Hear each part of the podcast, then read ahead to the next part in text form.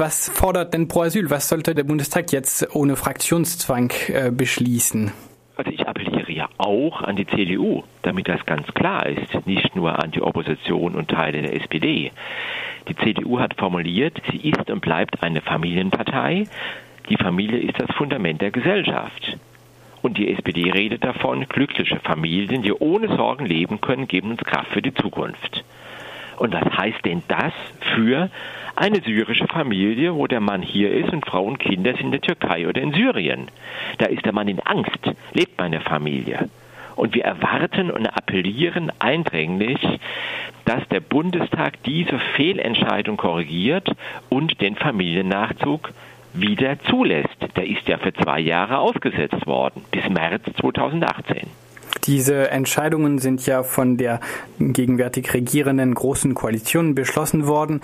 Ähm, erwarten Sie denn wirklich, dass dieselbe Mehrheit dann auch äh, für mehr Familiennachzug äh, stimmen könnte, dass ja, es eine Mehrheit ja, geben würde? Ja, weil damals hatte der Innenminister formuliert, da sind ja nur ganz wenige von betroffen, nur ganz wenige sind nur ergänzend geschützt, haben wir nie geglaubt.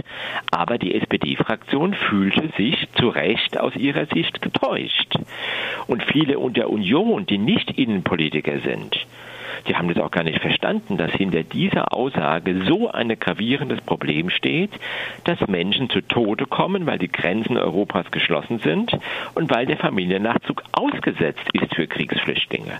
Also ich gebe hier nicht auf zu appellieren, auch an die Union, auch an die SPD, dass man jetzt hier wirklich sagt, das war ein Fehler, es muss korrigiert werden. Ich sage aber gleich auch dazu, die Chancen sind nicht sehr hoch, weil sowohl in der Union als auch in der SPD viele Angst haben vor Flüchtlingen und alles tun, damit die Zahlen gering werden.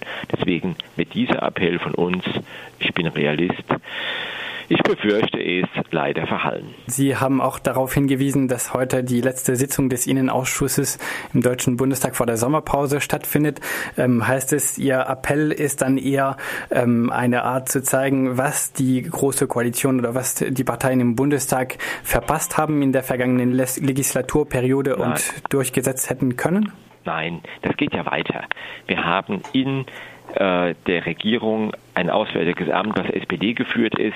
Die haben Einschränkungen vorgenommen bei den Kriterien für minderjährige Kinder und deren Eltern, die einen Rechtsanspruch haben, wenn ein Minderjähriger äh, schon in Deutschland ist. Ja, es gibt Einschränkungen bei der Frage, wie komme ich aus Griechenland raus im Rahmen der Dublin-Vereinbarung, wo die Menschen einen Rechtsanspruch haben, einzureisen. Da ist ein Teil der Familie hier, ein Teil hängt in Griechenland im Lager rum. Da sagt das Europarecht eindeutig, sie dürfen einreisen. Das heißt, es ist nicht alles nur Bundestag und Gesetze ändern, sondern man kann handeln, wenn man will. Allerdings schalten im Moment, und da muss man sie beide äh, politisch angreifen, CDU, CSU und SPD auf stur und versuchen die Grenzen möglichst dicht zu halten.